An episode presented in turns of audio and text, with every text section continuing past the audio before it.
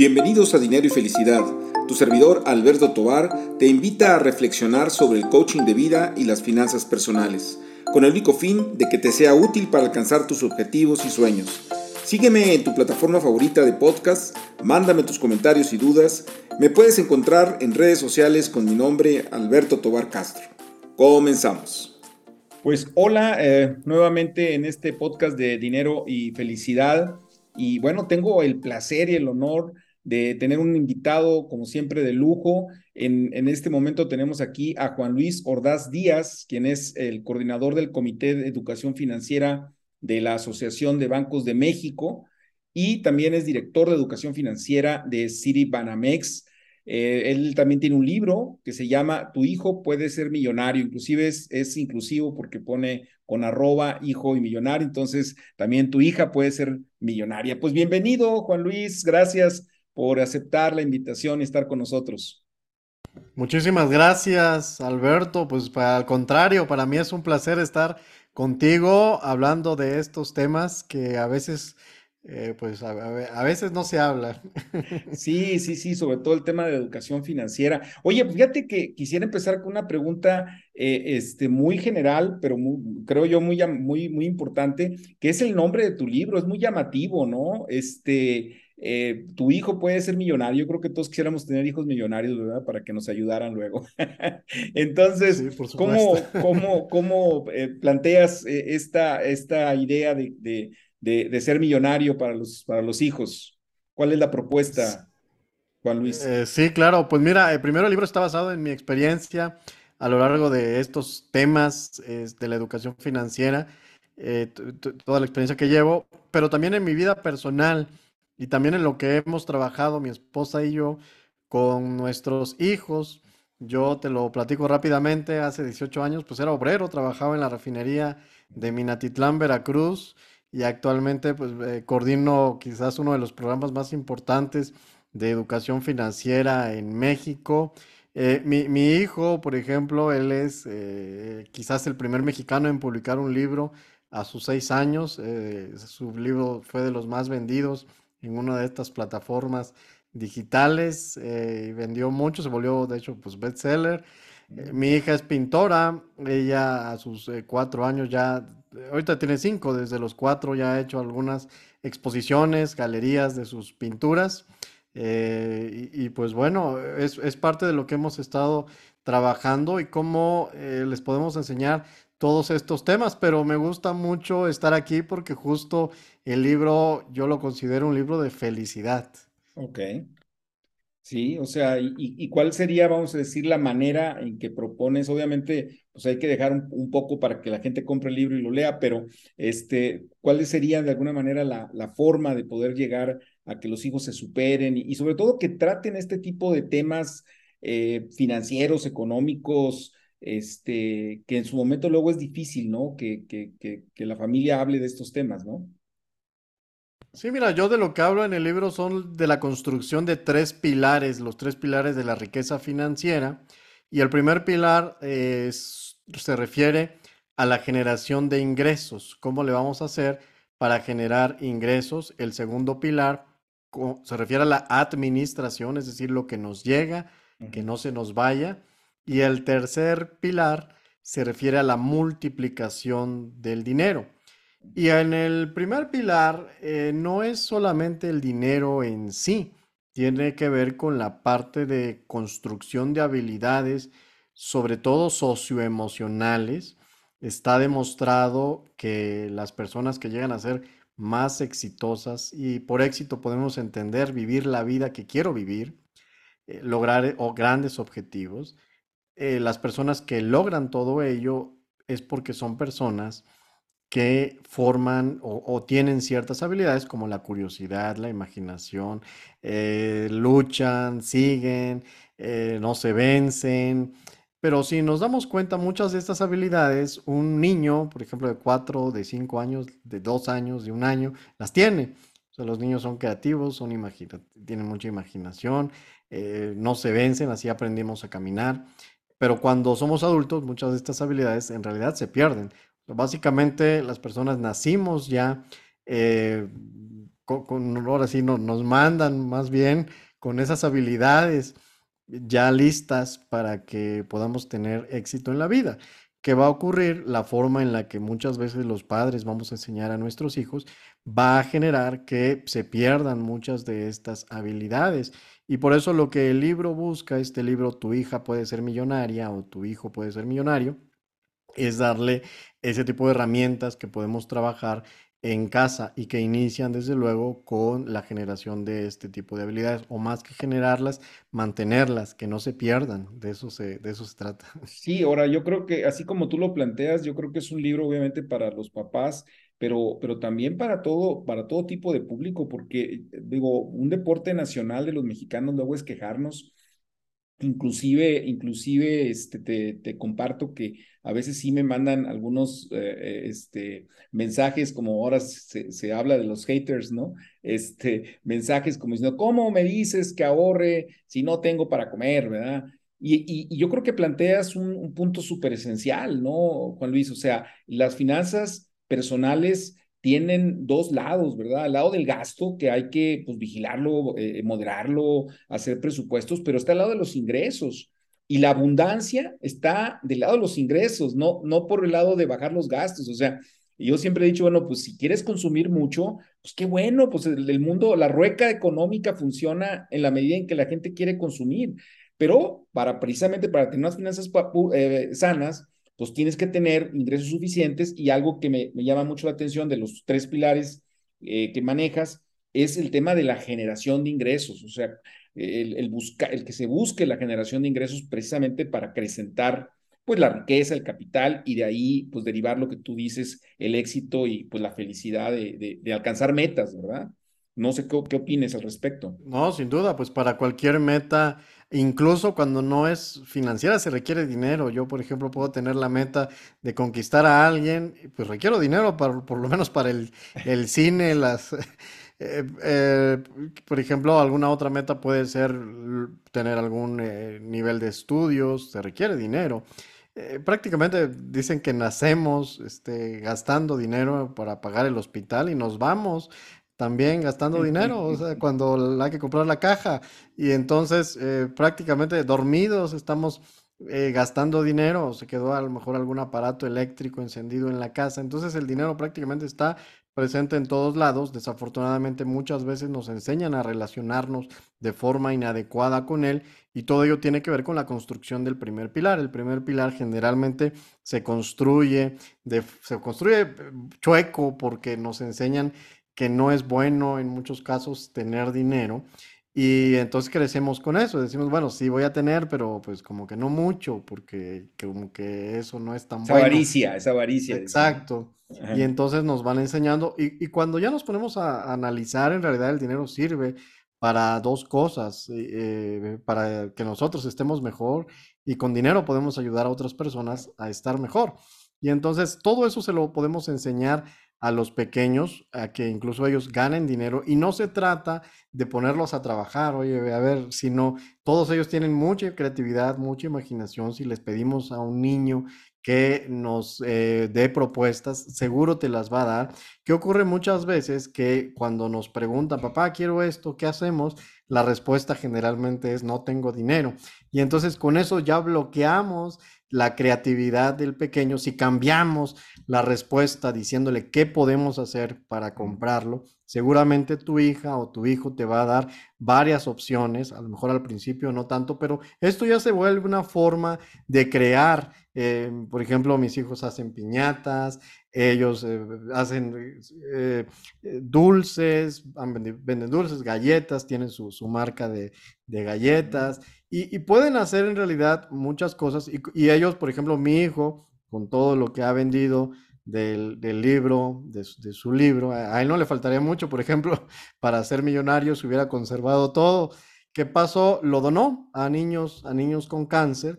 O sea, vean, vean lo que pueden hacer en realidad los niños. Así cambiamos esa respuesta, vean lo, dañino que puede ser mantener o seguir eh, teniendo ese tipo de, de patrones. ¿Y qué pasa ya cuando somos adultos?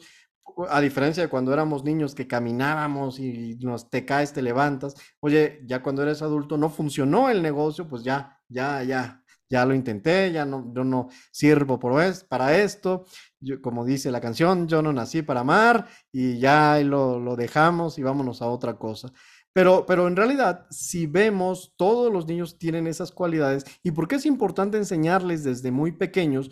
Porque justo es cuando está la creatividad, la imaginación, la curiosidad, todas esas habilidades en su máximo potencial. Incluso si a los niños les enseñamos a emprender, y si yo no lo he hecho, lo, yo nunca lo he hecho, pues puedo aprender también con mi hijo. Podemos empezar con cosas sencillas. No es necesario hacer algo tan complejo. No es para que se vuelva millonario en este momento, es para empezarlos a enseñar.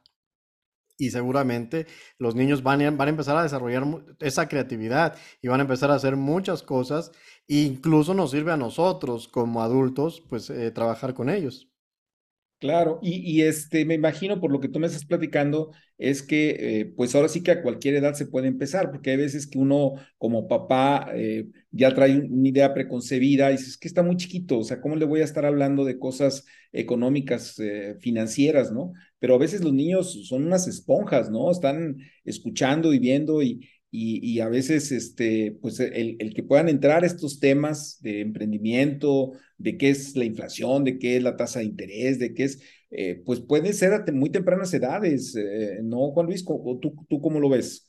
Sí, sí, sí. De hecho, yo, yo lo que sugiero es que sea a partir de los tres años, cuando ya los pequeños saben eh, seguir ciertas instrucciones, a partir de esa edad ya es adecuado empezarles a enseñar. Y la forma tiene que ser como parte de la vida diaria, eh, platicar de lo que hacemos, por ejemplo, con el dinero, pedirle a ellos eh, recomendaciones. Eh, todo tiene que ser adaptado en su a su edad. Por ejemplo, en el libro van a, van a encontrar muchos ejercicios que pueden ustedes realizar con sus pequeños dependiendo la edad que tengan desde los tres años. Podemos hacer incluso actividades para que ellos empiecen a generar, a ganar eh, dinero, lo pueden hacer desde esa edad. También actividades para que administren mejor el dinero, actividades de ahorro, que el ahorro en estas alcancías no sirve, de hecho, no, las tradicionales que generalmente se ocupan. Eh, los niños incluso les podemos enseñar a invertir. Mi hijo a sus eh, siete años, él ya invierte en la bolsa. Y, básicamente lo que, lo que tenemos que enseñarles son, son eh, cuándo, se debe de vender. Es como si compro un dulce caro y luego lo vendo barato, pierdo. Si compro un dulce barato y luego lo vendo caro, gano. son las cosas básicas que les tenemos que, que, enseñar a los pequeños, por ejemplo, para invertir en bolsa, pero lo podemos hacer todo con juego. La idea es que todo se haga jugando. Los niños eh, les podemos enseñar de inversiones, de cómo operan los mercados. Vamos a un ejemplo que pongo en el libro. Es, eh, hay eh, cosas que se les llaman de renta fija o de renta variable, ese tipo de, de, inversiones. ¿Cómo puedo trabajar con mi hijo? La renta fija sin decirle esto es renta fija, del, porque voy, voy planteando diferentes métodos. Eh, hay un método donde ellos eh, ocupan sí alcancías, pero tienen que ser transparentes para que el niño se emocione y vaya viendo cómo se llenan. Y hay una de las alcancías que se destina precisamente a la inversión. Yo, le puedo, yo puedo asumir el papel que hacen los mercados y le puedo decir a mi hijo, préstame dinero, que de hecho yo lo hago con mis hijos, y ellos me prestan y podemos jugar con papelitos. Yo le puedo decir, ah, mira, me prestaste, eh, bueno, ahorita ellos me prestan cantidades más grandes, me prestaste, no sé, 500 pesos y le digo, te voy a devolver 550 en tanto tiempo. Se lo firmo y, ya le estoy dando eh, como un bono, como funcionan los, los diferentes mercados, sin decirle, pues mira, esto es, pero ya lo van, ya va creciendo con esa idea, ya esto forma parte de, su, de su vida, ya lo, ya lo van haciendo, lo van internalizando, ya no va a ser extraño después cuando ellos lleguen a hacerlo, ya saben cómo operar. Y luego jugamos también la parte de renta variable. Oye, vamos a ver qué pasa con el tipo de cambio ¿O qué pasa con alguna otra variable? ¿Qué pasó con alguna bolsa? Subió 10%. Ah, pues entonces te voy a pagar, por ejemplo, 10% más del dinero que tú me prestaste. Oye, bajó 2%. Eh, ah, pues ahora tú me debes 2% más. Y así eh, e, es como les podemos enseñar jugando, lo podemos hacer con papelitos. Eh, para los niños esto puede ser divertido y, y no es necesario todavía introducir incluso términos, términos técnicos. tan complicados. Va, siendo ya parte de su vida todo esto. Además sirve como integración familiar, ¿no? El, todo, el tema, todo el tema financiero y emprendimiento.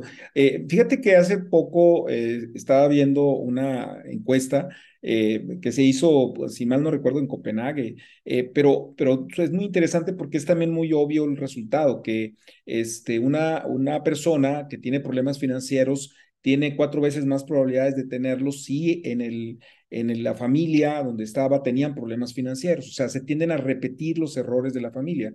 Este, ¿Tú cómo lo, cómo lo visualizas esto en función de, precisamente la educación financiera al niño? Es decir, ah, eh, no sé, déjame hacerte un planteamiento y, obviamente es un planteamiento duro, pero de nada sirve que juguemos con ellos de finanzas si nosotros como papás llevamos unas finanzas desastrosas y entonces como que con el ejemplo eh, pues va un poco en contra. O, tú cómo lo ves, ¿no? No, no, no, por, por supuesto, por supuesto. De hecho, eh, los padres de, de, la educación financiera son, son, o los maestros de la educación financiera son los padres. Eh, prácticamente 90% de todo el comportamiento que un adulto tiene, su comportamiento financiero, cómo ve al dinero, si ahorra, si gasta, todo eso lo aprendió en casa. Eh, el 10% se aprende a lo mejor en la escuela, con los amigos, y por eso es eh, importante o era importante que hubiera un libro en ese sentido. Afortunadamente, pues ya, ya se reimprimió, ah, no tiene mucho que acaba de salir. Eh, los comentarios que ha tenido han sido bastante, bastante bien, bien valorados. Y pues sí, sin duda, un ejemplo que yo pongo en el libro es cómo, qué hábitos son los que sí realmente se llegan a adquirir eh, generalmente es el hábito de bañarse, el hábito del cepillado de dientes. ¿Qué pasaría si un padre, una madre llega con su hijo y le dice, mira, aquí está tu cepillo, aquí está tu pasta, tú te vas a encargar a partir de hoy eh, de cepillarte, de lavarte, a mí jamás me vas a ver cómo, cómo lo hago, eh, nunca me vas a ver, pues, pues, no, nunca adquiriré el hábito. Lo mismo ocurre con el caso del ahorro. Por eso tiene que ser juego, por eso eh, todos los ejercicios que van a ver, tiene, que, tiene, tiene que involucrarse eh, la mamá, el papá, eh, la familia en general, no le puedes pedir a tu hijo que ahorre si él no te ve ahorrar. O sea, por eso es que generalmente esta, la forma en la que se hace eh, el ahorro es como si llegara nuestro jefe en el trabajo y nos dijera, oye, pues sabes qué, ponte a trabajar y mira, yo te voy a ver y, pues eso para nada te, te, haría sentir motivado o llegar a tu esposo o tu esposa te diría, mira, a ver, tú aviéntate la limpieza, yo aquí voy a estar sentado, te voy a estar viendo. Pues no, eh, eh, lo mismo puede sentir un pequeño, una pequeña, si le decimos, mira, aquí está tu alcancía, tú te vas a encargar de ahorrar. Y, y porque ese proceso generalmente suele ser muy pesado, muy cansado y aburrido. ¿Y qué pasa cuando somos adultos? Pues decimos el ahorro es difícil, es complicado. Pues sí, porque no hubo ese involucramiento de parte de los padres. En el libro van a encontrar muchas historias de gente que incluso llega a ser multimillonaria, como Warren Buffett, el propio Carlos Slim, y van a ver qué hicieron los padres de todos ellos, Jeff Bezos. Eh, prácticamente en todos estos casos, de todos estos, 70% de las personas que llegan a ser eh, multimillonarias generan su propia riqueza y en la mayoría de todos ellos los padres juegan un papel fundamental, incluso padres que nacen en situación de pobreza, ayudan a sus hijos precisamente a formar esos tres pilares, a pesar de no tener los conocimientos eh, financieros. Eh, fue así como surge pues la idea de hacer este libro. Un poco yo, yo pensaba, bueno, ¿por qué? Siete de cada diez mexicanos que nacen en la pobreza, mueren en la pobreza. Ese, yo, yo logré salir de esa estadística, digo, pero ¿qué hicieron mis padres? Básicamente lo que hicieron fue ayudarme con un pilar, nada más, y porque no tenían información para el segundo ni el tercero. Entonces, eh, lo que van a tener precisamente en el libro es información de cómo ayudarles a sus hijos, no solo con uno, eh, sino con, con, los tres, Alberto. Oye, y, y ahora, este, pues eh, casi, casi es un pecado hablar de que no, no tengo, no tengo información o no tengo comunicación. Ahora con las redes sociales, con todas las opciones que hay en Internet, este, pues esta generación tiene, tiene esa gran ventaja, ¿no? De que puede aprender mucho del manejo de los mercados.